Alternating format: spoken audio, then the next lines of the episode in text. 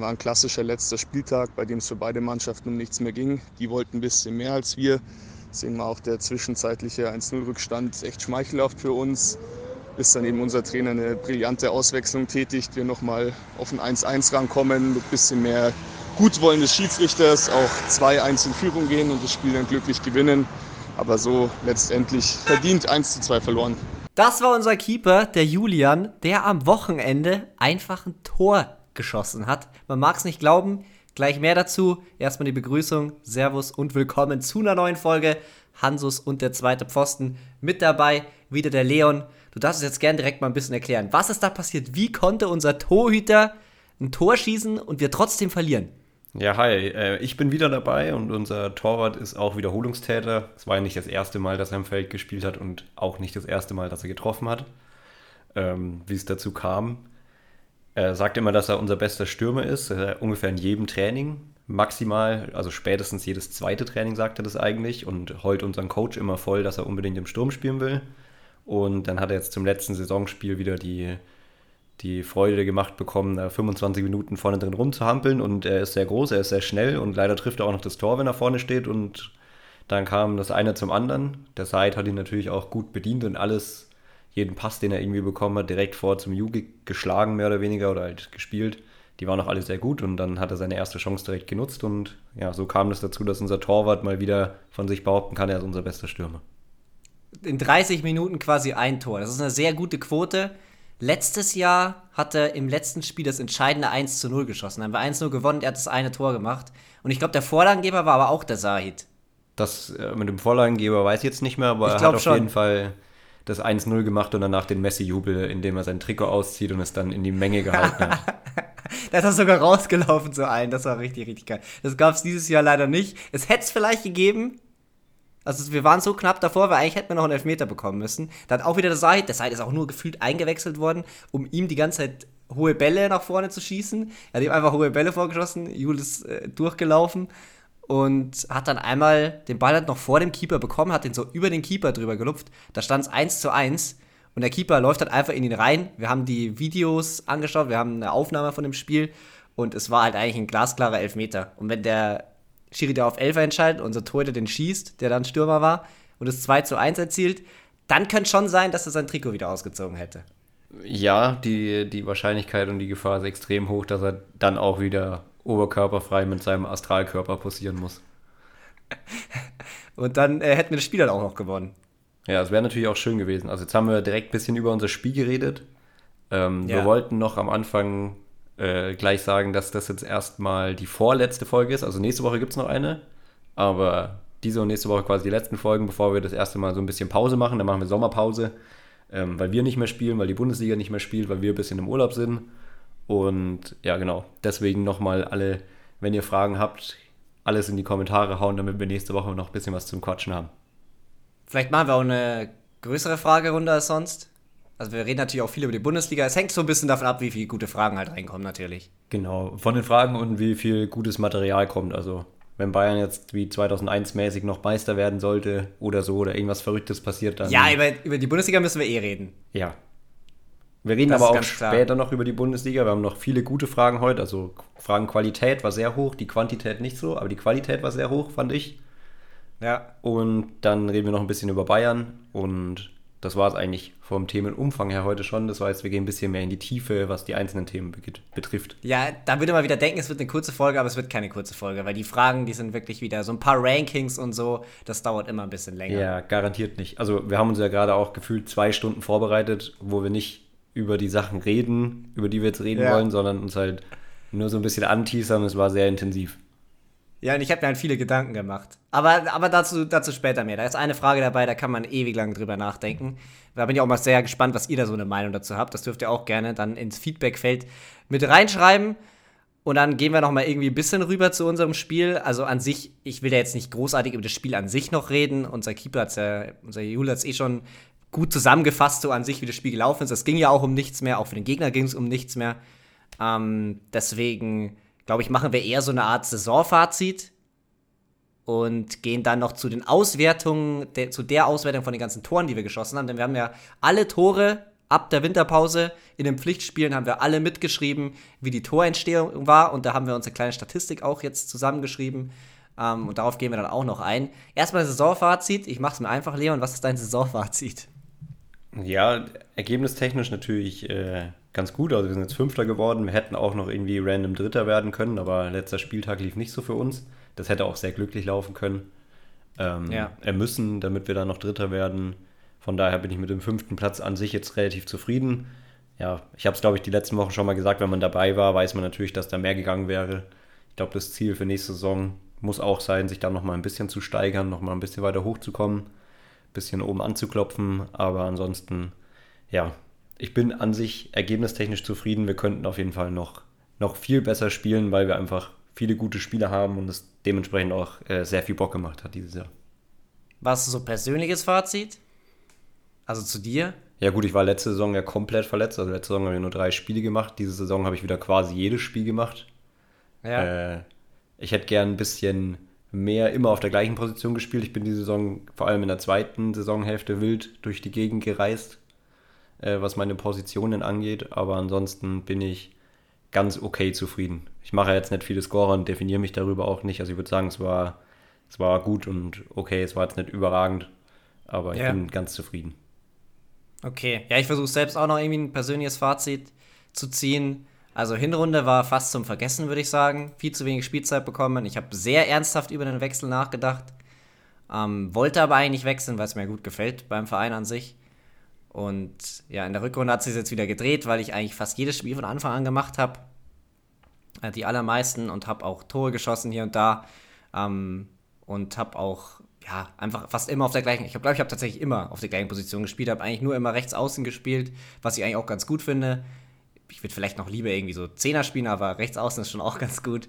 Und von daher habe ich jetzt auch wieder zugesagt. Und wir werden auch nächste Saison wieder in, in einem Team spielen, ja. wie es aussieht. Ja, ich bin, bin mir da ziemlich sicher, also unser Verein löst sich irgendwie noch auf. Aber es wäre halt crazy gewesen, wenn ich jetzt gewechselt wäre und wir dann in der Zukunft das irgendwie immer so hätten teilen müssen.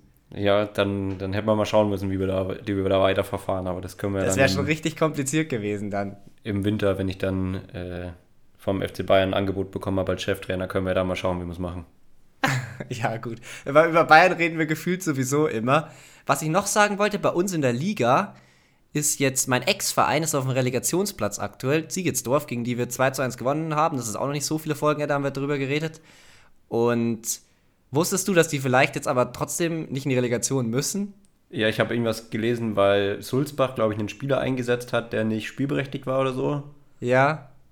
Obwohl, also für Sulzbach geht es ja um rein gar nichts mehr. Das heißt, wenn Siegelsdorf jetzt aufgrund dessen, dass die einen Spieler eingesetzt haben, den Sieg, also Spieler eingesetzt haben, den sie nicht hätten einsetzen dürfen, den Sieg bekommt, dann sind die punktgleich mit denen vor ihnen, haben aber den direkten Vergleich gewonnen und der zählt. Und dann müsste Ziegelsdorf nicht Relegation spielen und die, die jetzt eigentlich schon gefeiert haben, dass sie durch sind, müssten dann Relegation spielen, weil es ein anderer Verein verkackt hat. Ja, das wäre schon, das schon sehr bitter. Auch für und ich uns, weiß auch nicht, wie man das lösen soll weil die Anlage von dem anderen Team natürlich besser ist. Ja, das gibt halt Regeln, also die können ja, ja, es kann ja niemand was dafür, dass Sulzbach genau in dem Spiel den Spieler einsetzt. Also dementsprechend kann man es, glaube ich, einfach nicht anders regeln, auch wenn es sich natürlich dumm anfühlt. Ja, man muss einfach schauen, was da irgendwo in so einem Buch drin steht und dann muss man das genauso machen. Bleibt da nichts anderes übrig. Ja, genau so soll es sein. Aber es ist einfach eine richtige Scheißsituation. Das wollte ich hier noch an der Situation, äh, an der Stelle anmerken. Haben wir noch was zu uns? Zu unserem Fußballspiel? Ja, du wolltest noch die Auswertung unserer Tore bzw. Gegentore genau. durchgeben. Da haben wir eine Riesenstatistik angekündigt und vorhin auch gerechnet ohne Ende.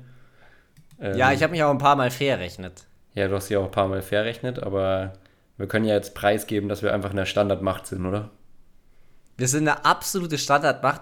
Es wäre halt natürlich jetzt krass, wenn wir von jedem Verein solche Statistiken hätten in der Liga. Das wäre komplett wild. Und wenn wir es dann noch irgendwie mit Bundesliga-Vereinen vergleichen, das könnten wir uns vielleicht mal anschauen, dass wir so unsere Torentstehung, ich weiß nicht, ob es so Statistiken gibt von der Bundesliga in die Richtung, aber dass wir die vielleicht so ein bisschen im Verhältnis setzen zu Erstliga für die nächste Folge dann. Würde man, könnten wir vielleicht machen, würde man bestimmt finden. Wir sind auf jeden Fall, wir gehen Richtung Union Berlin, würde ich jetzt sagen, oder Freiburg. das, das ist echt verrückt. Ähm, ja, also wie, wie gehen wir jetzt an? Wir können erstmal sagen, bei allen Toren, wir haben, also wir haben drei Gruppen gemacht. Wir haben einmal alle Tore, da sind Gegentore und äh, unsere Tore mit drin. Und dann haben wir noch jeweils einzeln unsere Tore und die Gegentore aufgeteilt. Und es ist absolut, also es sagt schon ganz viel, wenn die zwei oberen Kategorien bei unseren Toren ist einmal eine Flanke nach einem Freistoß, also ein direkter Freistoß, der halt irgendwie reingeflankt wird und dann noch hier per Kopfball oder so ins Tor verlängert wird und Elfmeter. Das ist mit sieben und vier die Spitze. Steilpass hat auch vier, wir haben auch vier Tore nach dem Steilpass geschossen, aber das ist ja quasi geteilter Platz zwei zusammen mit Elfmeter. Ja, es ist, äh, es ist völlig verrückt. Also ich meine, wir haben es ja natürlich immer im Gefühl, weil wir waren ja immer dabei. Aber wenn man das dann mal so liest, dass ja die Großzahl aller Tore irgendwie durch solche Sachen rauskommen, also ja wirklich die, die große Mehrheit, weil danach kommen nicht mehr viel, also dann kommen noch drei per Flanke ja. und dann kommen nur noch Sachen, die nur einmal passiert sind. Ja. Das heißt, es kommt nicht so viel. Also wir sind schon eigentlich recht äh, ausrechenbar, würde ich sagen. Ja, wir sind voll abhängig davon, aber es ist natürlich jetzt nichts, wo du als Gegner dir denkst, oh, die sind irgendwie bei Freistoßflanken gefährlich, da machen wir jetzt das und das, weil du kannst ja dann trotzdem nicht besser verteidigen so. Ja, es gab nur eine, eine Mannschaft, das war Sulzbach. Müsste man jetzt nachschauen, ob wir gegen die ein Freistoßtor geschossen haben, wahrscheinlich nicht. Ich glaube nicht. Ähm, nee. Aber die haben es ja auf jeden Fall sehr komisch verteidigt. Ja, was man, wenn er noch machen könnte, ist halt versuchen, weniger Freistöße zuzulassen. Einfach, einfach weniger zu faulen so. Ja, gut, aber das äh, halte ich immer für schwierig. Man kann es natürlich gerne probieren, aber gerade in solchen Spielen, wo das vorher angesprochen wird, habe ich das Gefühl, dass es dann extra viel passiert. Ja. Ja, also wie gesagt, siebenmal Freischussflanke, viermal Steilpass, viermal Elfmeter, dreimal Flanke.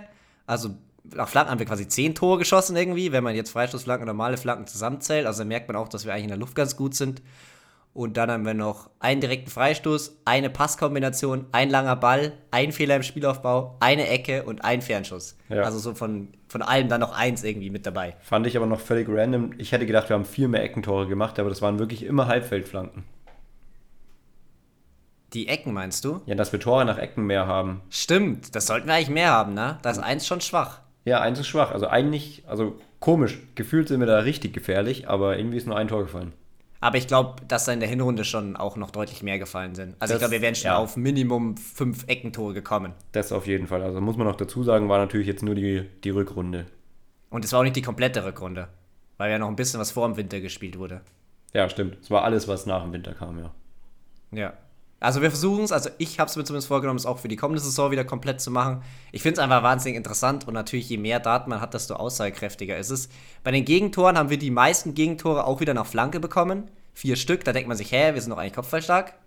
Warum sind wir dann, haben wir dann so viele Gegentore oder Flanke bekommen? Wie kann ich, das sein? Ich kann mich daran erinnern, dass die Hälfte davon auf jeden Fall schon mal Volleys danach waren, also wo wir den Ball eigentlich geklärt hatten, der dann aber irgendwie ja. äh, rein scheppert.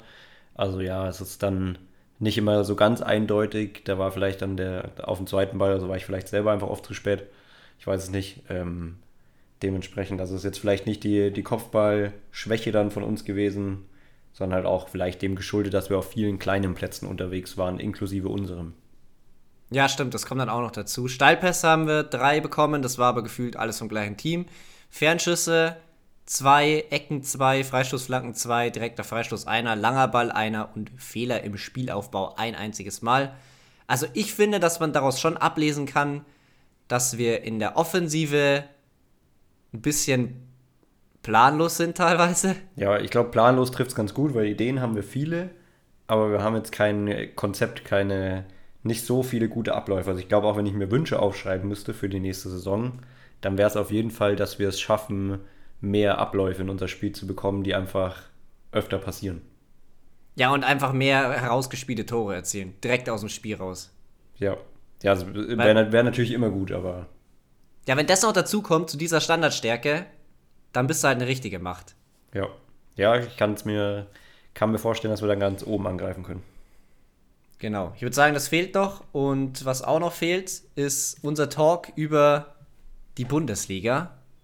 Denn da ist ja einiges passiert jetzt am letzten Wochenende. Wir konzentrieren uns natürlich so ein bisschen wieder auf den FC Bayern und Borussia Dortmund, also auf das ultimative Spitzenduell da vorne. Und jetzt sieht es ja leider so aus, für uns leider, als Bayern-Fans, so als Neutraler und als Dortmund-Fan, ist es natürlich ein bisschen anders. Sieht so aus, als würde Dortmund deutscher Meister werden. Also ich, also ich gebe dem Ganzen 85 Prozent, ja, dass Dortmund Meister wird. Ich kann mir nicht vorstellen, dass sie daheim, also sie sind ja eben daheim auch echt richtig gut gewesen, auch statistisch. Also man kann sich das nicht mal irgendwie aus den Fingern saugen, dass die daheim jetzt das Spiel verlieren sollten. Mainz Ja. hat jetzt auch, nachdem die Bayern geschlagen haben, also Mainz ist der Wirt. Das ist wieder, das ist immer so, das ist immer so. Wenn Teams Bayern schlagen, danach sind sie immer kacke. Ja, ist oft so. Also sie hatten ja diesen Run, wo sie zehn Spiele gewonnen haben. Dann haben wir auch noch zum Glück da über sie geredet, extrem gut über sie geredet. Und Ja. seitdem haben sie gefühlt alles verloren. Äh, gegen Schalke, gegen Dortmund, äh, da durfte jeder mal jetzt am Wochenende wieder gegen Stuttgart, glaube ich. Also sie machen den Meisterschaftskampf äh, eng und hinten den Abstiegskampf machen sie irgendwie auch eng. Ja. Ja, und ähm, was wir uns noch aufgeschrieben hatten, ist, dass wir meinen Tweet so mit reinnehmen. Und ich hatte geschrieben, das ist krank, der Tweet hat so viele Anzeigen und Likes bekommen. Der ist komplett durch die Decke gegangen. Dabei war das eigentlich so ein Tweet, den ich nur so aus der Wut heraus geschrieben hatte. Ich hab, zwar habe ich geschrieben auf Twitter, unter Nagelsmann hätte der FC Bayern niemals die Meisterschaft verspielt. Ja, der, der Bildreporter Hansus schlägt wieder zu. Ist natürlich eine Ja. super Schlagzeile. Und das kommt gut an. Ja, natürlich, geht, geht auch voll ab. Ähm, ich weiß jetzt nicht. Ich glaube, ich würde dir trotzdem zustimmen an sich in dem Tweet. Ja, man kann es halt nicht sagen. Ja, natürlich kann man es nicht sagen. Und ich würde auch nicht sagen, dass es unbedingt an Thomas Tuchel liegt, auch wenn ich ein paar Sachen jetzt nicht verstehe, die er so macht, aber ich würde das schon großenteils irgendwie der Mannschaft vorwerfen. Aber ich glaube trotzdem nicht, also ich glaube, wenn Nagelsmann geblieben wäre, wäre Bayern jetzt deutscher Meister. Ja, ich glaube, sie hätten vielleicht mehr von den schwierigen Spielen verloren, aber sie hätten die in Anführungsstrichen einfachen Spiele halt weiterhin so hoch gewonnen, wo sie dann halt irgendwelche, wie zum Beispiel jetzt Mainz, dann einfach so 4-0 gewinnen und dann ist gut. Und Ja. dann verlieren sie von mir aus gegen Dortmund, aber gewinnen halt alle anderen Spiele und das reicht halt dann. Ja, und ich glaube, Thomas Tuchel hat jetzt auch schon mehr Spiele verloren als ähm, Nagelsmann die ganze Saison davor. Ja, aber das war ja vorher schon so. Also das war, wenn man die Champions League-Spiele, die zugegebenermaßen natürlich schwieriger waren gegen City, damit reinnimmt, war das ja schon lange vorher. Aber bei der so. Bundesliga nicht. Wenn man nur die Bundesligaspiele nimmt, ist nicht Ja, so. genau. Ich- Wenn man Bundesligaspiele nimmt, dann ist es jetzt erst, glaube ich, äh, halbwegs gleich. Okay, aber ist ja trotzdem krass. Ja, total. Also, hat ja, also der er ja so Trainerwechsel, viel- der Effekt ist, ist nicht da. Nee, der, der ist nicht da und ich glaube, das schmeichelt jetzt einfach nur Nagelsmann, dass er quasi nicht so viel, nicht so viel verkackt hat.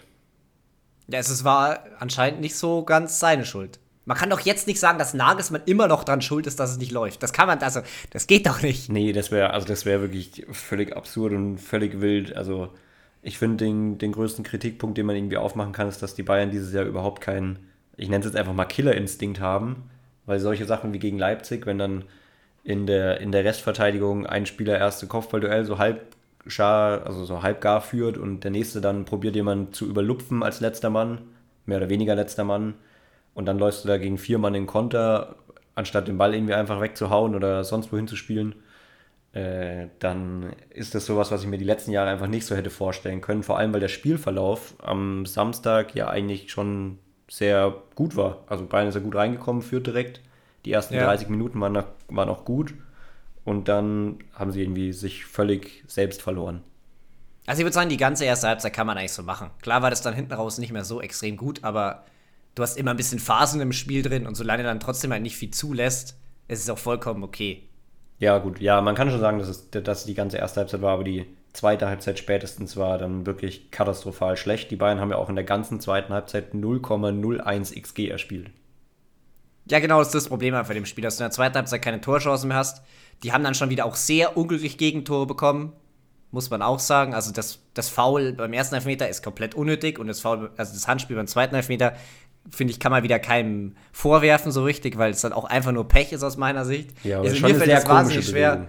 Ja, aber mir fällt es dann trotzdem schwer, dem Masraui das vorzuwerfen. Ja, ja, auf jeden Fall. Also es ist, er will es ja offensichtlich nicht, aber wenn es nicht läuft, dann läuft es halt nicht. Aber ich fand trotzdem die, die Tore schon bezeichnend dämlich irgendwie. Und man muss dann halt auch sagen, selbst wenn du die Tore kriegst und selbst wenn du keins mehr machst, das geht halt einfach nicht, dass wenn du dann 2-1 hinten liegst oder das 1-1 steht und du dieses Spiel gewinnen musst, du dir nicht eine richtige Torchance erspielst. Also gar ja, mit keine. den Spielern, die da auf dem Feld stehen. Ja, aber da muss ja mal irgendjemand, also selbst wenn Delikt aus Ja, genau. 30 Metern geschossen hätte, wäre das ja mehr XG gewesen. Also es ist ja nicht, es ist ja nicht mal irgendwas passiert. Ja, du hast solche Leute auf dem Feld. Es liegt ja nicht an der Qualität der Spieler. Ja, absolut nicht, absolut nicht. Die ist, Also, die ist immer noch gut. overall, overall vielleicht schon. Warum man die Champions League nicht gewinnt, liegt vielleicht im Gesamten schon auch daran, dass man nicht die Qualität zum Beispiel im Sturm hat. Ja, Das würde ich schon sagen. Aber dass du dir in der gesamten Halbzeit gegen Leipzig keine einzige Torchance herausspielst, Das kannst du dann nicht auf die einzelnen Spieler, auf die Qualität der einzelnen Spieler schieben. Nee, das würde ja im Zweifelsfall auch äh, eine Zweitligamannschaft im Pokal schaffen. Also es ist ja nicht, es Ja. ist ja nicht so, dass es unmöglich ist, wenn man keinen richtigen Neuner hat, dann irgendwie mal aufs Tor zu schießen, so ungefähr. Ja, aber mir fällt auch keine Lösung so richtig für das Problem ein. Außer halt Transfers. Ja, Transfers, ähm, allgemein vielleicht auch in der Führungsetage was ändern. Also Ja, da das ist reden. Ja jetzt, reden ja jetzt viele drüber. Also ich glaube, es ist schwierig jetzt nach den Entscheidungen, die letzten Wochen getroffen worden sind, vor allem mit Nagelsmann und wie sich dann geäußert worden ist, jetzt noch an allen festzuhalten. Den Trainer würde ich auf keinen Fall, auf keinen Fall in Frage stellen. Ist, äh, In Frage nicht- stellen schon, aber nicht entlassen. ja, gut, ja, okay, das, da, ja, so natürlich. Ähm, in Frage stellen kann man sich natürlich immer, auch selbst. Ja. Äh, dementsprechend kann es auch Thomas Tuchel, aber entlassen würde ich ihn auf keinen Fall. Da habe ich erst letztens wieder das Interview, äh, das Interview, das Gespräch von Mourinho mit Deli Alli gesehen. You have to demand more from you.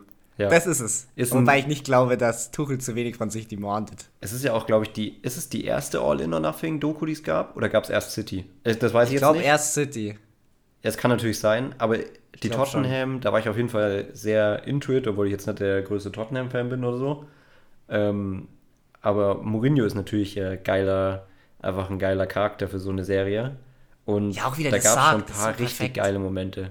Ich würde auch echt gern mal mit einem Trainer 10 in so einem Momente. Raum, in, so einem Raum sitzen. und Ja, dann, das auch. Dann liest er die Leviten oder analysiert dich oder sonst was. Äh, Da gibt es ja auch einfach nur Live-Lessons, die man von so einem, vor, allem von so einem alten, erfahrenen Trainer lernen kann. Ja, ist auch so geil, wie er das halt einfach sagt. Also der ganze Aufbau von dem Gespräch, ich finde, es ist fast so, als hätte das irgendjemand aufgeschrieben. Ja, ja, das kann man. Also hat er sich bestimmt auch Gedanken drüber gemacht, obwohl bei Mourinho weiß ich jetzt nicht, ob er es vielleicht spontan macht. Aber da gibt es Dieser ja, Satz mit dem Yesterday I was 20. ja, ja, das ist geil. Das ist, also ich fühle es komplett. Ähm, ich glaube, noch mehr aufgeschrieben war das von Arteta damals mit Lightbulb in der, in der Kabine, wo Ja, er über Edison redet und wie er die, die Glühbirne erfindet, aber Der hat sich immer was vorher ausgedacht, glaube ich. Also zumindest vor vielen Spielen, was ich so mitbekommen habe. jetzt hat er ja einen Hund geholt. Äh, völlig off-topic. Echt? Er hat, ich weiß nicht, wie der Hund heißt. Ich glaube, der Hund hat auch einen sauwitzigen Namen. Aber der hat auf jeden Fall einen Hund fürs Arsenal-Gelände geholt, weil er halt darauf setzt, dass der Hund die Spieler und die Vereinsarbeiter, Mitarbeiter glücklicher macht. Was zur Hölle? Also ist eine coole Idee, aber dass man an sowas denkt. Er ist schon verrückt, aber das sieht man mal, wo bis wohin äh, Top-Trainer inzwischen gehen. Aber vielleicht ist es auch einfach nur so angedichtet. Vielleicht war es eigentlich nicht seine Idee. Und irgendjemand im Verein hat halt so einen Hund mitgebracht und jetzt sagt man so, ja, das war so Artetas Idee. Das kann natürlich sein. Also ich habe es nur auf Twitter gelesen, ich habe jetzt kein Interview von ihm dazu gehört. Ich glaube, der redet auch im Moment über wichtigere Sachen, über andere Dinge. Aber so eine FC Bayern Vereinskatze würde ich schon auch fühlen. Ja, warum nicht? Vielleicht ist das die Lösung. Also Kahn und dann wieder behalten, aber die Katze dazu. ja, genau. Ja, vielleicht dann auf dem Transfermarkt auch einfach mal nach Katzen umschauen. Okay, ja, das ist unsere Lösung quasi. Genau, das ist unsere Lösung. Also ich glaube, ich würde trotzdem äh, Oliver Kahn, vielleicht Oliver Kahn auch zur Vereinskatze machen, also mehr so zum, zum, zum äh, Maskottchen des Vereins, dass er nur seinen, seinen Willen rüberbringen kann und dann jemanden, der äh, Vorstand einer, eines Unternehmens sein kann, dann wirklich in den Vorstand schicken. Vielleicht wäre das auch die Idee. Willst du Brazzo behalten? Ja, es ist natürlich schwierig zu Das vermarkten. kann man Also doch nicht sagen, ich finde- dass wir den behalten Ich finde ihn nicht so wahnsinnig sympathisch und so, und er drückt sich immer echt unglücklich aus, aber ganz grob an sich bin ich mit dem Kader zufrieden und wenn jetzt die richtigen Signale kommen, dann kann man ja jetzt die, die, die zwei großen Baustellen beheben und angeblich macht das ja trotzdem gut und deswegen glaube ich irgendwie, dass Kahn mehr in Frage gestellt wird. Ja, das glaube ich schon auch. Aber ich, ich, Sympathie möchte ist natürlich mehr. bei Kahn, Sympathie ist natürlich bei Kahn. ja, und deswegen möchte ich den nicht, ich möchte nicht mehr Hasan Salihamidzic als Sportdirektor haben. Ja, kann ich verstehen. Noch ein Jahr mit dem und dann läuft es wieder so. Ja, Also, also, das, weiß es natürlich nicht. Das kann man sich jetzt aber irgendwie gar nicht vorstellen. Also das letzte Mal, dass ähm, Dortmund Meister geworden ist, 2012, ist auch Hertha abgestiegen, so wie das jetzt auch sicher ist. Ähm, und danach hat Bayern ja Javi Martinez gekauft und Pep Guardiola arrangiert. Und Ja. ah, nee, erstmal Jupp Heynckes, glaube ich, noch das Jahr. Der hatte dann das Triple gewonnen, danach Pep Guardiola. Aber seitdem ist Bayern ja quasi ans Doppelbill gewesen in Deutschland und ja, man kann ja nur hoffen, dass es, dass es ähnlich passiert, beziehungsweise dass Bayern wieder ähnlich gut arbeitet. Ja, also im Endeffekt kann es auch jetzt was Positives haben, natürlich. Ja, also man kann ja immer, also ich, es gibt doch auch irgendwie dieses Saying, dass es, irgendein Sportler hat mal gesagt, dass er es schlecht findet, Titel zu gewinnen, weil nur so hört man irgendwann auf, besser zu werden. Ja, und das Problem ist ja schon ein bisschen, dass Bayern jetzt eigentlich immer gut war, aber die letzten, gut, jetzt kann man wieder das Jahr, was war das, 2020, wo sie Champions League gewonnen haben? Das Sextupeljahr, ja, 2020. Das kann man halt anführen, aber abgesehen davon war Bayern schon gut, aber im Verhältnis nicht richtig krass. ja, Also sie waren jetzt nicht in den Top 3 Teams der Welt, würde ich sagen. ja, man könnte sagen, es war so ein bisschen der Freak-Accident, ja auch wegen diesem Corona-Turnier, wo dann jeder nur so einmal gespielt, also wo die K.O.-Spiele dann ja nur ein Spiel waren und nicht Hin- und Rückspiel. Vielleicht lag das ja auch daran irgendwie so ein bisschen. Es ist, Ja, es das ist- Potenzial, das Potenzial, um da reinzukommen, ist ja da in diese Top 3. Und vielleicht braucht es jetzt einfach ein schlechtes Jahr, um dann wieder so richtig gut zu arbeiten, um nochmal so diesen extra Druck zu haben, um es dann da reinzuschaffen. Das auf jeden Fall. Und man hat auch völlig Potenzial. Also ich finde auch nicht, dass man, wir haben ja letzte Woche behalten oder verkaufen gespielt. Wir sind uns ja auch Ja. einig, dass man nicht so wahnsinnig viel verkaufen muss. Ähm, Ja. Dass der Kader in großen Teilen einfach super zusammengestellt ist. Von daher, Man braucht halt zwei Positionen, krasse Verstärkung, fertig. ja, und mal ein bisschen, bisschen Ruhe äh, am Trainer, am Trainerstand quasi, dass der, dass der das einfach machen kann und Zeit hat, sein System zu implementieren und dann auch alles nach Wunsch läuft. Ja. Ich würde sagen, wir gehen zu den Fragen rüber, oder? Wir gehen zu den Fragen. Wir haben es ja schon groß angekündigt, dass das jetzt eh auch wieder inhaltlich ziemlich viel aufmacht. Ähm, und die erste kommt von Mika Grünert. Und der hat gefragt, könnt ihr mal ein Ranking der 10 besten Bundesligaspieler machen? Der Podcast ist mega, mit so einem Daumen hoch. Finde ich auch gut. Ähm, der, wir haben uns darauf geeinigt, dass wir die 10 besten der Saison machen. Also nicht einfach, wer die 10 besten Spieler sind, sondern die 10 besten dieser Saison. Ja, weil das auch vom Zeitpunkt her jetzt gut passt. Wir haben jetzt noch einen Spieltag, da wird sich jetzt, was das Ranking angeht, nicht mehr so krass viel verändern. Äh, und deshalb haben wir einfach ja, die besten 10 Spieler aufgeschrieben. Von der 10 würde ich sagen, fangen wir an. Und meine Nummer 10 ist Grifo. Ja, mit dem habe ich auch lange überlegt. Ähm, der hat ja auch echt viel Tore, aber der hat jetzt sehr viel Freistoßtore geschossen. Ja. Ähm, meine 10 ist, weil ich ihn irgendwie immer unterbringe, ist Danilo Döki. Der, okay. der gefährlichste, der torgefährlichste Innenverteidiger der Liga. Ich habe den nicht mal bei meinen Honorable Mentions mit dabei. Also ich habe noch fünf Honorable Mentions aufgeschrieben, weil ich einfach, also da tat es mir so weh, die da nicht mit reinzunehmen. Okay, ich die sage ich am Ende dann noch. Ich habe nur eine Honorable Mention. Äh, den habe ich nur, weil er jetzt nur in der Rückrunde gut war, da drin. Ich sage ihn auch erst später. Wen hast du denn? Ah, nee, du hast deine 10 schon gesagt. ja.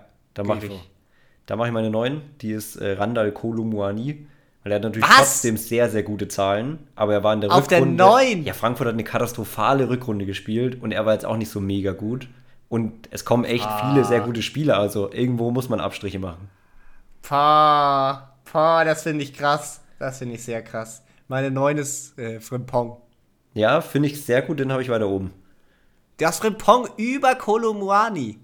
Ja, Frimpong war seit, seit Xabi Alonso Anstellung extrem zuverlässig, extrem konstant, hat auch irgendwie Ja, ja, acht, gar keine Frage. der hat Deswegen acht Tore oder der so 9. gemacht. Der ist Rechtsverteidiger und hat acht Tore gemacht. Ja, aber das, du kannst doch nicht Frimpong über Muani haben. Ja, als Spieler an sich von der Qualität her vielleicht nicht, aber für diese Saison auf jeden Fall auch der konstantere, würde ich sagen. Boah, als Spieler von der Qualität her würde ich es mir noch mal überlegen. Uff. Da sehe ich es dann vielleicht wieder andersrum. Okay, ja, das ist natürlich verrückt. Okay, auf der 8 habe ich schon wieder einen Rechtsverteidiger. Auf der 8 habe ich einen Innenverteidiger. Ja, ist ein halber Innenverteidiger. Ich habe Pavard. Uh, ja, finde ich gut. Der war auch echt richtig gut diese Saison. Ich habe äh, Matthias Delikt. Der ist bei mir nicht mit drin. Ich fand Pavard insgesamt besser. Ja, Also konstanter, wichtiger, hat viele entscheidende Tore auch gemacht, war phasenweise gefühlt der beste Offensivspieler von Bayern. ja, jetzt wo du es jetzt, wo sagst, das leuchtet mir schon ein. Also die könnte man echt so ein bisschen Plug-and-Play austauschen. Ich wäre auch zufrieden, wenn Pavard bei mir auf der 8 stehen würde. Ich habe einfach bei Delikt noch die, ja, diese, äh, ich kann einfach anführen, dass der so ein Mentalitätsmonster war über die Saison. Der hat irgendwie, der war immer da, der war immer verfügbar, der war eigentlich nie verletzt. Ähm, Ja, war dementsprechend- Pavard aber auch nicht viel. Und du hast ihm ja vor der Saison nur eine 3 Minus gegeben als Transfer, deswegen wollte ich ihn nochmal reinpacken auf die 8. Wir es doch mal reinreiben. Ja. Meine 7 ist Julian Brandt. Meine 7 kommt auch vom BVB. Julian Brandt finde ich auch sehr gut. Den könnte ich da auch einfach so reinschreiben. Ich habe aber Sebastian Aller. Der Was? hat in der Vorrunde fast nicht gespielt, aber da kann er ja wenig dafür. Die anderen auch nicht. Ja, aber ist doch egal, ob er so. wenig dafür kann oder nicht. Aber ohne Haller werden, wird Dortmund nicht Meister. Und deswegen habe ich ihn da rein. Der kriegt diesen, der kriegt den, Oh. der kriegt den Meisterbonus. Voll und ganz. Also, ich finde dein Ranking frech. Also ich kannst, frech. das kannst du ja frech finden. Ich bin hier zum, zum Triggern.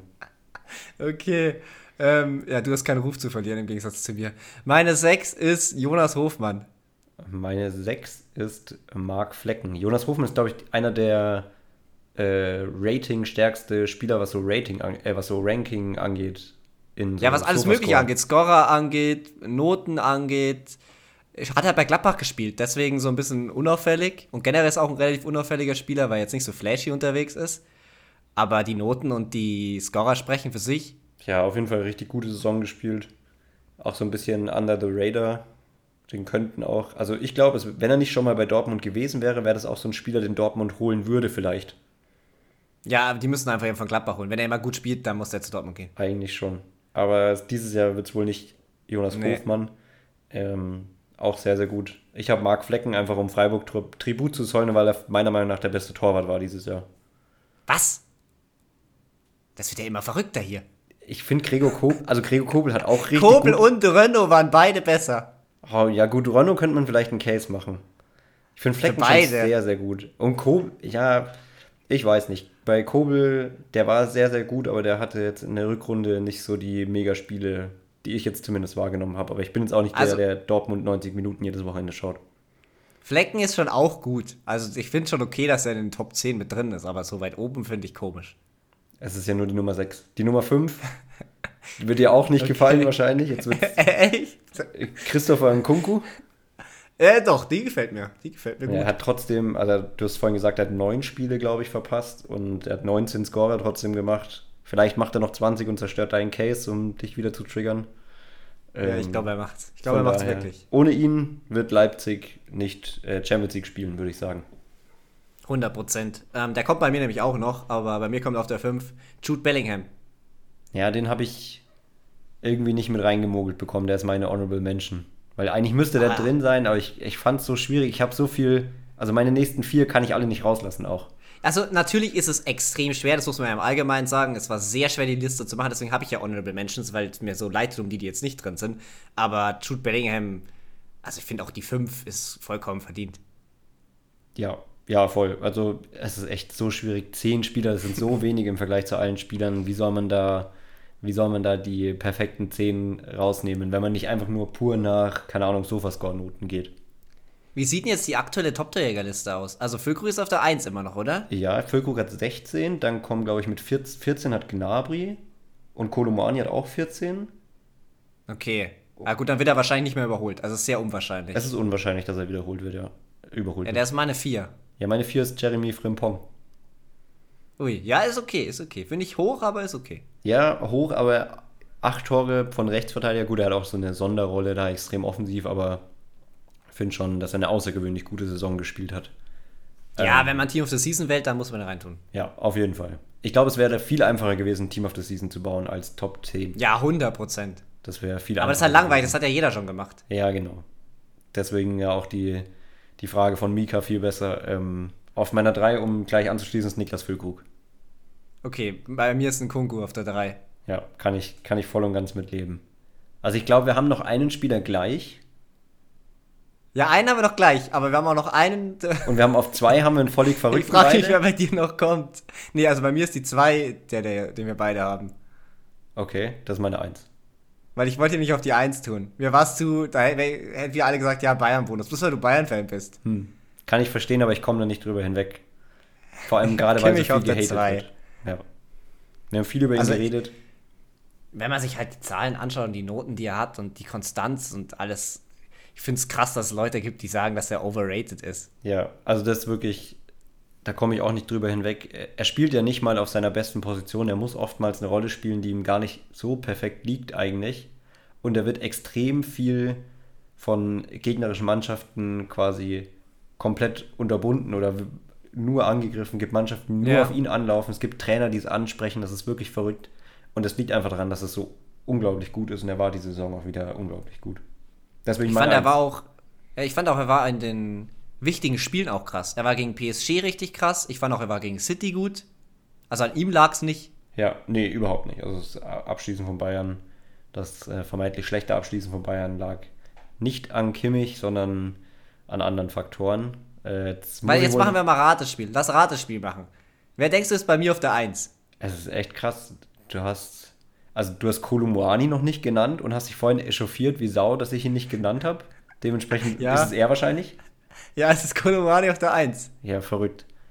Ja, also nach der Hinrunde Stempel drauf von mir aus, aber ich weiß nicht. Die Rückrunde war schon auch noch gut. Es war und er hat dann unter, seinem, unter der Gesamtleistung von Frankfurt natürlich ein bisschen gelitten dann. Ja, genau, klar. Aber deswegen kann ich ihn irgendwie nicht auf die 1 packen. Ja, also 1, 1 fand ich schwer. 1 fand ich echt schwer. Jemand auf die 1 zu setzen, da würde ich dann auch, keine Ahnung, ich würde auch. Aber, am ersten hat es dann vielleicht noch Kimmich verdient tatsächlich, weil in Kunku sehe ich nicht auf der 1, Füllkrug fehlt ein bisschen was, Bellingham auf der 1 fände ich auch irgendwie zu viel, ja. Hofmann auf der 1 kannst du nicht bringen, also nee. ganz schwierig. Ja, völlig. Deswegen bin ich bei Kimmich gelandet. Ich habe extra, also ja, ich deine nicht 2 ist dann, deine 2 ist dann, ich traue es mich schon wieder gar nicht zu sagen. Kannst du den Verein sagen? Der erste FC Köln. Hä? Skiri? Ja, ah, natürlich. Okay, den hätte ich vielleicht mit drin haben können. El an den habe ich nicht gedacht. Eldis Hiri hat eine vergessen. absolute Monstersaison gespielt. Der läuft, der macht immer die meisten Meter bei Köln eigentlich. Ja. Also der läuft unfassbar viel. Der hat, glaube ich, sogar die meisten Tore immer noch bei Köln. Da bin ich mir jetzt ganz, nicht ganz sicher, weil äh, Seike ja ein paar gemacht hat. Aber ja, ist einfach, der hat sich so krass in den Fokus da gespielt. Das ist so gut, ist so wichtig. Ähm, ja, ich würde den bei mir vielleicht sogar noch mal mindestens in Honorable Mentions reinnehmen. Vielleicht hätte ich sogar, ich habe irgendwie nicht an ihn gedacht. Ja, ja, weil Köln halt nicht gut abgeschnitten hat. Also ich glaube, deswegen fällt er auch leicht ähm, durchs Raster, weil Köln jetzt zwar irgendwie immer so ein bisschen begeistert und jeder mag die und jeder sagt, Baumgart arbeitet gut, aber das Endergebnis ist jetzt auch nicht so krass. Und ja, äh, ja Skiri hat halt einfach eine Bombensaison gespielt. Dann sage ich noch meine Honorable Mentions. Diaby, Renault, Kobel, Geraldo Becker und Soboslai. Ja, ich habe Diaby und Bülter. Ähm, ich wollte. Ja, Bülter war mir jetzt halt wieder zu Recency Bias. Ja, genau, deswegen ist er auch, deswegen ist er auch nicht drin. Der hatte auch keine Chance reinzukommen, aber er hat quasi den, wie hast du jetzt bei FIFA, den, den Moments Team of the Season bei mir bekommen. Okay. Den kann man auch im Prinzip jeden geben. Genau. Äh, so habe ich das gemacht. Das war für den vierfachen Übersteiger gegen Mainz. Einer so eine halbe gute Aktion. Ja, hier muss diesen Moments. Weil der passt gut in die Meter rein. Eben, genauso muss laufen. So ist das mittlerweile. Okay, das war die Frage. Die nächste Frage kommt vom Elias. Und die, glaube ich, kann man relativ schnell abhaken. Ich bin jetzt ein Jahr Schiri und es macht wirklich mehr Spaß, als ich gedacht hätte. Habt ihr Freunde bzw. kennt ihr Leute, die Schiri sind? Könnt ihr mal eine Umfrage machen, wer hier Schiri ist, war. Ihr findet also wieder beim Podcast da, bei dem Feedback-Bereich, eine Umfrage auf alle Fälle. Hätte ich jetzt gesagt, die machen wir rein. Safe. Und ja, Freunde, die Schiris sind. Ich habe einen, der mal Schiri war, der jetzt aber nicht mehr Schiri ist.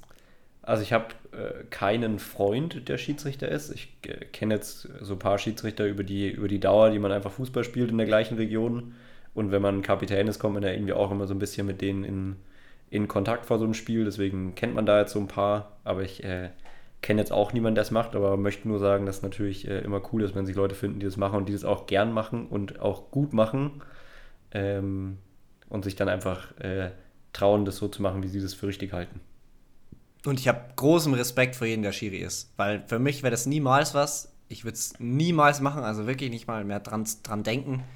Ähm, und die müssen einem schon oft leid tun und natürlich haben die jetzt auch wieder einen, im Allgemeinen am Schiri einen schlechten Ruf und jeder hatet die Schiedsrichter. Ähm, aber es ist halt auch einfach ganz leicht und also den zu haten. Und als Schiri ist es alles andere als leicht am Ende des Tages dann doch.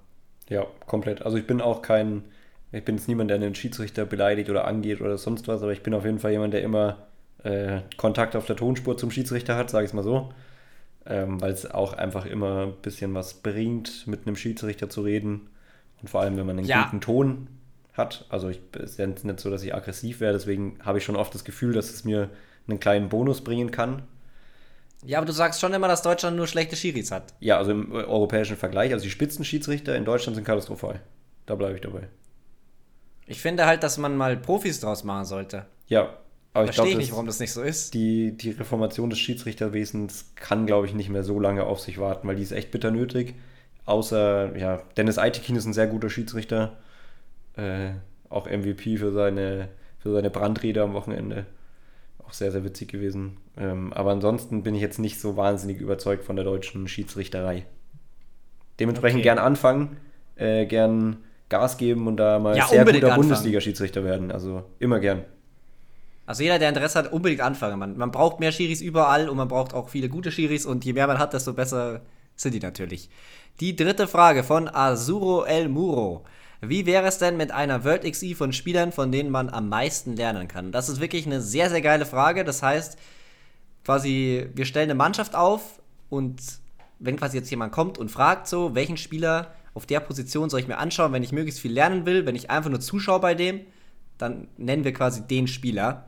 Ähm, wir haben es aber jetzt ein bisschen unterschiedlich interpretiert, das haben wir schon gemerkt, wenn wir die Antworten rausgesucht haben. Denn ich habe jetzt nur Spieler genommen, die auch aktiv sind. Also wenn du quasi jetzt mich fragst, hey, von wem soll ich das nächste Spiel anschauen, ähm, auf der und der Position, dann würde ich dir den Spieler nennen und du hast einfach so, also bei dir kann man auch auf YouTube gehen, die Leute Genau, aufrufen, ich habe ne? vor allem, also wenn mich jetzt jemand nachts fragt, du Leon, ich kann nicht schlafen, ich würde gern besser werden auf meiner Position, was empfiehlst du mir, von wem soll ich mir YouTube-Highlights anschauen? Da bin ich da und äh, gebe die Empfehlung raus. Okay. Okay. Dann fange ich einfach mal im Tor an. Ich habe lange überlegt, ob ich Manuel Neuer nehmen soll. Ist halt jetzt aktuell schwer, so, wenn jemand fragt, ob er den zuschauen kann. Aber den hätte ich trotzdem noch irgendwo mit reingenommen. Ich wollte ihn jetzt trotzdem nicht nehmen. Ich habe dann stattdessen Alisson genommen, weil ich finde, dass auch der ein sehr gut mitspielender Torhüter ist, weil die, äh, also er hat auch viele Vorlagen, also zumindest für einen Torhüter verhältnismäßig viele Vorlagen. Diese langen Abschläge auf Mosala und das allgemeine Mitspielen von Alisson ist halt richtig gut und ich finde, als Keeper kann man sich das abschauen. Ja, voll. Ähm, ich habe auch nicht Manuel Neuer genommen, weil ich gedacht habe, dass du ihn nimmst. Vor allem. Ja. Ähm, habe auch einen Brasilianer aus der Premier League genommen, aber ich habe Ederson genommen. Vor, vor allem für seinen Flugball. Also ich habe jetzt nicht das Mitspielen des Torwarts, sondern den Flugball, den er hat, weil der ist wirklich crazy. Also erstmal, wie weit er kommt und wie genau er dabei ist.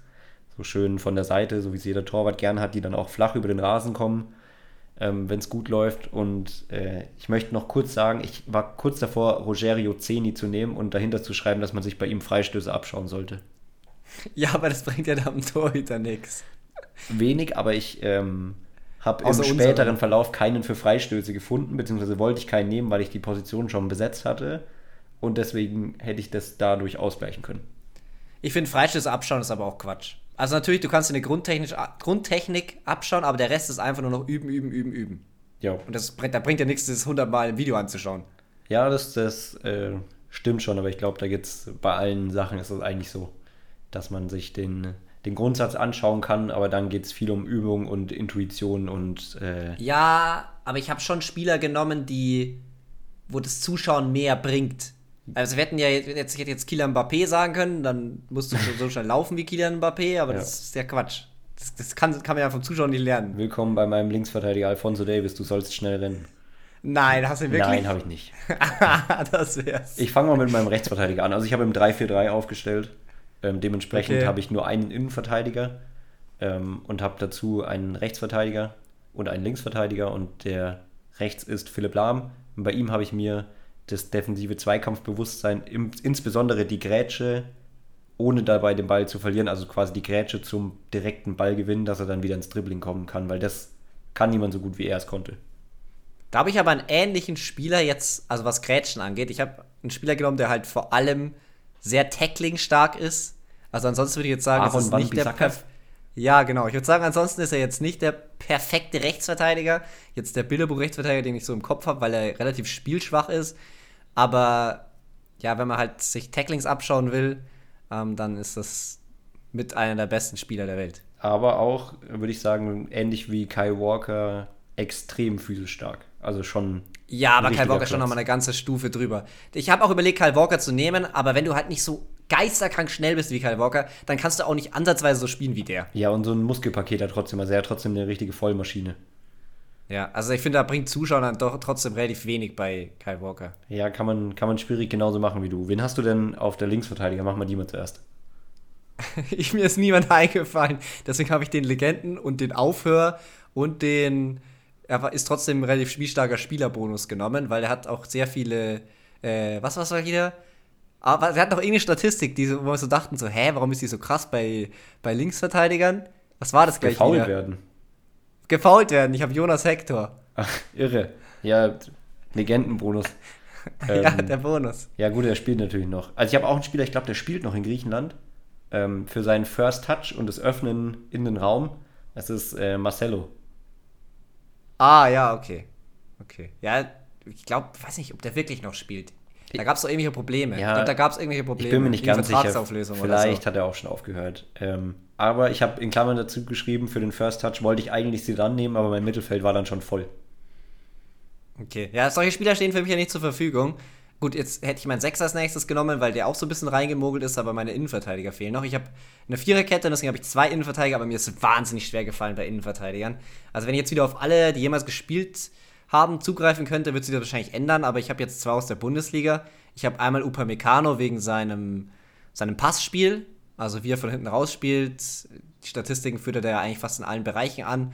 Und dann habe ich noch Mats Hummels, weil er trotz seiner, seines kranken Tempodefizits, also ist er wahrscheinlich mit einer der langsamsten Spieler in der Liga, immer noch richtig gut verteidigen kann. Und er war ja auch zu seiner be- besten Zeit nicht der schnellste Spieler und war trotzdem einer der besten Verteidiger der Welt. Ja, äh, das ist natürlich ähm, beide sehr gute Wahl. Eine sehr gute Wahl bei Upamecano ist vor allem die Variabilität im Passspiel natürlich krass. Also der überspielt zu viele Spieler, weil er einfach alles kann. Also er kann gut flach, diagonal, er kann gut hoch, diagonal, er kann gut Longline, er kann gut das Kurzpassspiel zu Kimmich durch enge Korridore spielen.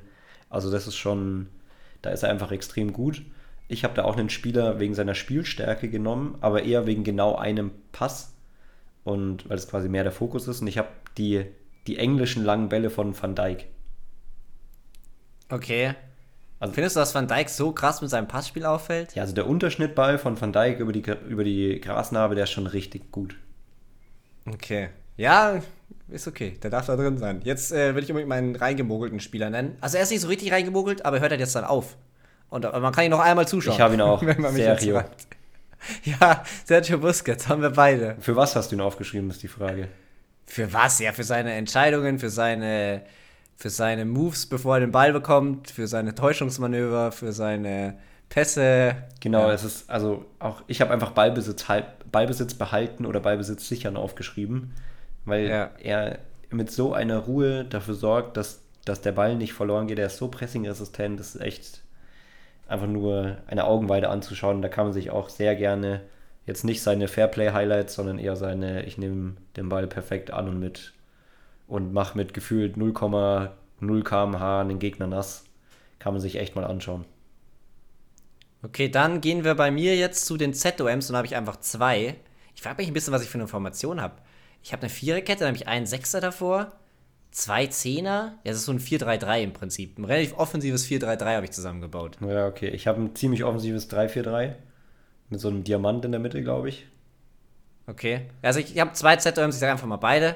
Ich habe einmal, also den habe ich dem Fragesteller äh, versprochen, dass ich den unterbringe. Das ist äh, Lars Stindl. Der ist drin bei mir. Für und was? dazu, weil er ein sehr äh, spielintelligenter Spieler ist. Der fällt nicht großartig auf und er macht trotzdem immer die richtigen Sachen. Okay. Ja, klar. Und Entscheidung, ich habe Entsch- Thomas Müller. Entscheidungsfindung ist natürlich krass. Thomas Müller für Laufwege oder. Ja, Laufwege, auch allgemeines Spielverständnis. Er ist jetzt kein Spieler, wo man sagt, so, boah, der ist so schnell, der ist so groß, der kann alles, der ist so gut am Ball. Aber er trifft einfach viele richtige Entscheidungen, die richtigen Laufwege und das sind einfach die, die Eigenschaften, die man sich besser abschauen kann, als jetzt irgendwie dribbelstark und schnell zu sein. Okay. Äh, ich, ich vollende dann jetzt auch mal mein Mittelfeld. Ich sage dazu, ich habe das ein bisschen granularer gemacht. Also ich habe mehr ganz, ganz konkrete Situationen quasi rausgesucht. Und zwar habe ich quasi als äh, rechten ZM Joshua Kimmich für seine Chipbälle rechts hinter die Abwehr. Dann habe ich auf dem linken ZM Thiago für seine Finden bei der Ballannahme. Kann man sich auf jeden Fall anschauen. Und auf ZOM habe ich Kevin De Bruyne für die Halbfeldflanke. Ja, die so richtig schön geschnitten von halb rechts äh, zwischen Abwehr und Keeper kommt. Ja, er spielt sie aber auch mit links von halb links. Also das ist ja das Schlimme, dass Ja. für die Gegner dass das völlig unabhängig der, der Richtung oder der Seite des Spielfelds ist. ja, die mit rechts sind wahrscheinlich trotzdem besser. Ja, wahrscheinlich sind die ein bisschen besser, aber die sind beide auf sehr hohem Niveau. Kann man sich auf jeden Fall anschauen, weil das auch ein, ein unterschätztes Mittel ist, dass man auch von der Position aus schon sehr gefährlich werden kann. Aber da finde ich krass, weil da haben wir die Frage auch schon wieder unterschiedlich interpretiert. Weil mir ging es wirklich um den ganzheitlichen Spieler. Ja. Nee, mir ging's- Deswegen war es für mich wahrscheinlich auch so viel schwieriger, die Spieler zu finden, weil ich habe viel länger gebraucht als du. Das kann sein. Ja, du hast länger gebraucht. Und also ich hatte das größere Areal an Spielern mir ausgesucht und dann noch einfacher, weil ich nur einzelne Sachen aufgeschrieben habe. Und ich glaube, dadurch erklärt Ja. sich auch meine, meine Frontreihe sehr gut. Okay. Also, ich habe jetzt noch einen rechten Flügel, einen linken Flügel und einen Stürmer. Beim Stürmer fand ich es am allerschwierigsten. Ich fange mit dem rechten Flügel an. Das ist der Spieler, den ich aktuell am meisten zuschaue, am liebsten zuschaue. Am meisten wahrscheinlich falsch, aber Bernardo ich schaue ihm sehr, sehr gerne zu. Bernardo Silva. Ja, sehr gute Wahl. Ähm, Finde ich auch super, kann man als technisch einfach Positionsspiel wirklich krass. Ich habe letztens mal so eine Statistik gesehen, dass er einfach bei, bei City unfassbar gut ist und unfassbar geile Statistiken hat und bei Portugal immer schlecht spielt, weil ihm einfach dieses System bei City so krass liegt. Ja, mit Sicherheit. Also, ich, ich finde es ja auch auffällig, dass City im Allgemeinen mit nicht so schnellen Flügeln spielt. Ja, im, Ver- Weil vor allem, ist jetzt auch nicht, durch sein Tempo fällt er auch nicht auf. ja, vor allem im Vergleich zu der zur anderen Elite, wenn man jetzt sieht, was da Vinicius, Mbappé, Coman, was die Ja, anderen und was- abreißen. Was Pep Guardiola auch schon hat spielen lassen. Ja, Also, diese Spieler, die sind nicht durch Zufall da. nee, überhaupt Dass es genau dieser Spielertyp ist. Weil ich finde, es ist auch ein relativ ähnlicher Spielertyp. Ja, Grealish und sehr, Bernardo Silva. sehr ähnlich. Doch, bin ich dabei. Ich habe auf rechts ähm, für seinen unvergleichbaren Abschluss, der auch nach ihm benannt ist, gefühlt Ian Robben genommen. Okay, ja, ist halt schwer abzuschauen. Ja, man muss es halt ähnlich oft üben Schieß und, mal ähnlich, so, schau dir das an und dann schieß so. und ähnlich oft machen. Ja, als, Okay. beim Stürmer geht es halt ums Tore schießen, ne? Ist schwierig. Ähm, Ja, ja, deswegen ist es beim Stürmer wahrscheinlich auch so schwer gefallen. Es gibt auch einen, den ich jetzt nicht dabei habe, äh, für seine Laufwege, den ich genommen hätte. Das ist Haaland, weil bei dem finde ich es wirklich krass, wie er seine Laufwege durchzieht und wie gut die getimed sind. Ja, also ich wollte halt keine schnellen Spieler nehmen beim größten Teil, aber mein linker Flügel ist die Ausnahme. Weil der aktuell auch halt so einen Hype hat und der übelst gut im 1 gegen 1 ist, aber er ist auch krank schnell. Vinicius Junior. Nein, Mitoma. Ah, Von Brighton. Von Brighton, okay, ja, stimmt, der hat echt, der hat echt einen Hype und der ist auch echt schnell. Der die Arbeit geschrieben hat über Dribbling. Der hat eine Arbeit über Dribbling geschrieben. Ja, bei der Uni. Da hat er einen Uni-Abschluss und hat da äh, eine Arbeit über Dribbling geschrieben. Über 1 gegen 1 Dribbling, glaube ich sogar. Völlig wild. Okay. Das ist, das ist super Fun Fact. ähm, ich habe als, als linke hängende Spitze, ich habe noch einen richtigen Stürmer, so einen Stürmer, Stürmer, Stürmer. Und als linke hängende Spitze habe ich für seine Lupfer ausgewählt. Wer fällt dir da ein? Als linke hängende Spitze für seine Lupfer. Ja, er ist eher so eine hängende Spitze. Raoul. Ja, Senior Raoul. Für die Lupfer ist dabei bei mir Okay. in, der, in der Elf. Und wen hättest du jetzt als Stürmer genommen, wenn du nur aktuelle Spieler hättest nehmen können? Ja, wenn man Sag jetzt mir der den- erste, der dir einfällt. Ja, wenn man den physischen Bonus rauslässt, dann nicht Haaland. Dann hätte ich wahrscheinlich Ja. Robert Lewandowski genommen. Okay. Ja, ich habe Gerard Moreno genommen. Ja, auch ein, auch ein sehr guter Stürmer. Von dem kann man auf jeden Fall viel lernen. Also ich glaube, allgemein ist es natürlich ein bisschen besser, sich Spieler anzuschauen, die bei nicht so krassen Teams spielen und nicht die absoluten Weltklasse-Spieler sind, weil es eh utopisch Ja. ist, ihr Skillset irgendwie zu kopieren. Ja, und das habe ich probiert. Also natürlich habe ich auch ein paar Ausnahmen mit drin, aber ich habe halt versucht, Spieler zu nehmen, die vor allem nicht so krank physisch sind, zeitgleich aber auch vielleicht nicht so auffällig sind. Ja. Ja, ist, ist, eine, ist eine gute Elf. Hast du noch einen? Ich habe noch einen. Nee, nee, ich habe alle. Ich habe meinen meinen letzten, das Strafraumgespenst Nummer 1, der beste Poacher ever. Ich glaube, er hat nur ein Roy Tor. Mackay. Nee. Aber ganz ähnlich, ganz, ganz ähnlich. Gerd Er Müller. hat nur ein Tor innerhalb, außerhalb des 16ers geschossen. Es ist Ruth van Nistelrooy. Oha, okay. Den, mit, das, mit dem hätte ich nicht gerechnet. Der, der, der Poacher Nummer 1 für seine Abschlussqualitäten. Weil er hat nämlich auch keine krassen oder schönen Tore geschossen. Äh, Aber das finde ich auch wieder so schwer, das sich abzuschauen. ja, aber vielleicht schaut man dann mal hin, dass es auch reicht, den Ball einfach nur locker ins Tor zu schieben. Okay. Ja, dann gehen wir zur letzten Frage, würde ich sagen, weil wir sind jetzt eh schon eine halbe Ewigkeit wieder drin in der Folge. Es wird wahrscheinlich die neue längste Folge, kann ich mir gut vorstellen. Sehr gut denkst du? vorstellen. Es ist, Schon, es oder? ist schon, also wir sind schon weit, wir sind bei 52 gerade in der Aufnahme. wir, wir kratzen dann die letzte Frage. Mit dem Glücksrad zusammen wird ja auch nicht kürzer werden. Stimmt, ich muss das Glücksrad drehen. Es dreht sich. Und zwar geht's jetzt um. Könnt ihr zu jeweils drei Teams aus den Top 5 Ligen eure Top 10 Transfervorschläge machen. Und wenn ihr jetzt beispielsweise sagt, dass Kane zu Bayern wechselt, solltet ihr bei Tottenham Ersatz suchen und so weiter. Jetzt erklär mal, was wir draus gemacht haben. Genau, wir haben deinen. Also ich habe gesagt, wir machen quasi eine Transferschlange an deinem YouTube-Format orientiert und haben das dann so ein bisschen umgebaut und haben jetzt quasi ein Spiel daraus gemacht. Einer wird anfangen mit einem Verein und macht dann quasi einen Transfervorschlag. Und wenn du jetzt sagen würdest, wie im, wie im Kommentar genannt, Kane wechselt zu Bayern, dann wäre ich jetzt dran, ähm, einen Ersatz für Kane bei Tottenham zu suchen, beziehungsweise was sie denn mit dem Geld, das sie für Kane bekommen, machen könnten. Also es muss jetzt nicht unbedingt so ein geht's dann immer weiter. sondern kann auch ein anderer Ersatz sein. Und so geht es immer Ja, weiter. und wir haben einfach mal fünf Vereine rausgesucht und dann für einen Startpunkt und dann haben wir jetzt ein Glücksrad gedreht. Ich kann das euch im Podcast leider nicht zeigen, aber ich habe es wirklich gedreht und da waren Bayern, Real, Chelsea, PSG und Juventus drauf und gewonnen hat Bayern. Perfekt. Gewonnen hat der FC Bayern. Willst du anfangen oder fange ich an?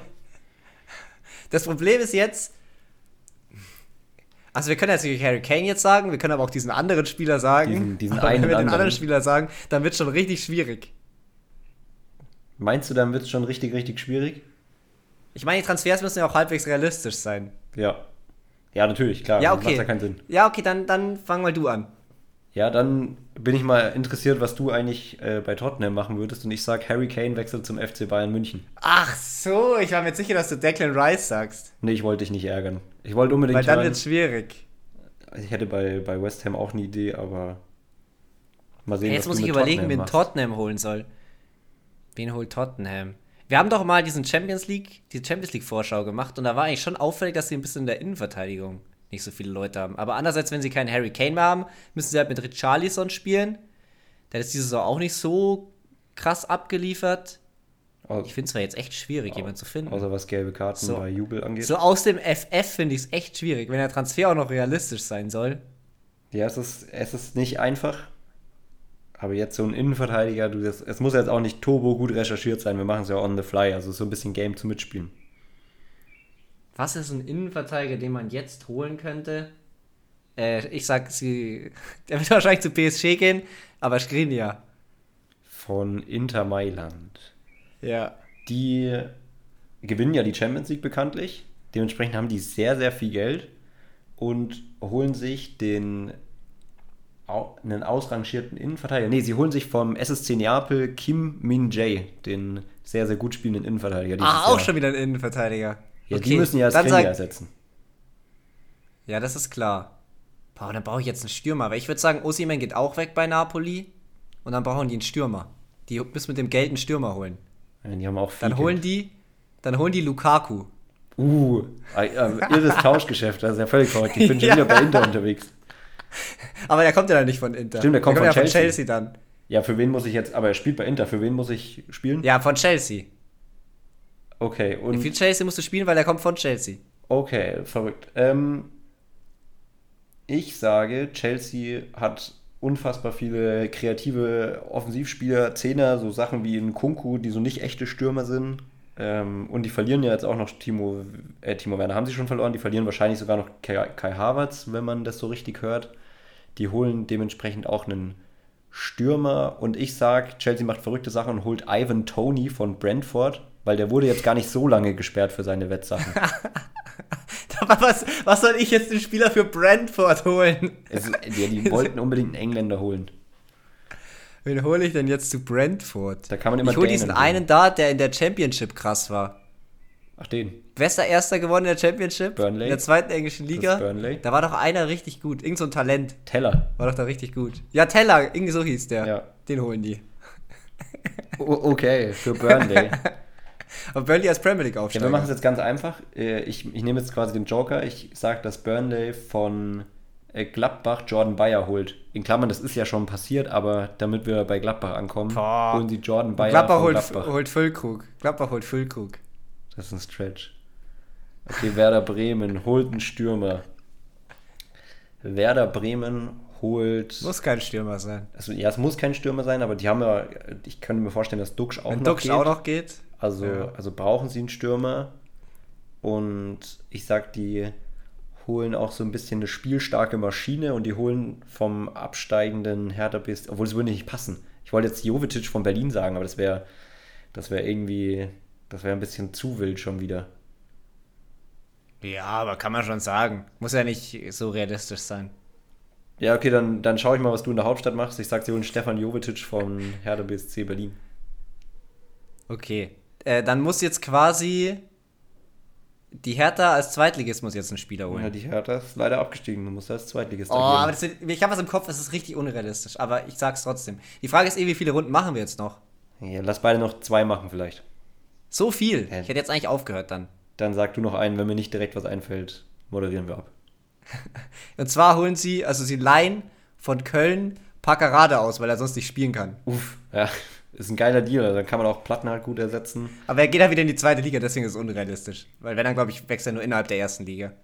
Ja, gut, den Komplex haben wir ja schon mal besprochen, dass das ein, vielleicht ja ein wilder Deal wird im Sommer mit Paccarada. Von daher mal sehen. Vielleicht doch nicht so mega unrealistisch. Jetzt musst du Köln sagen. Aber dann können wir eigentlich aufhören. Ach so. Oder hören gleich auf, wenn du keinen hast. Köln braucht einen neuen Linksverteidiger, weil sie haben weder Jonas Hector noch Paccarada anscheinend. Katterbach kommt zurück, glaube ich, von der Leihe. Noah oder so. Katterbach von, vom HSV kommt zurück.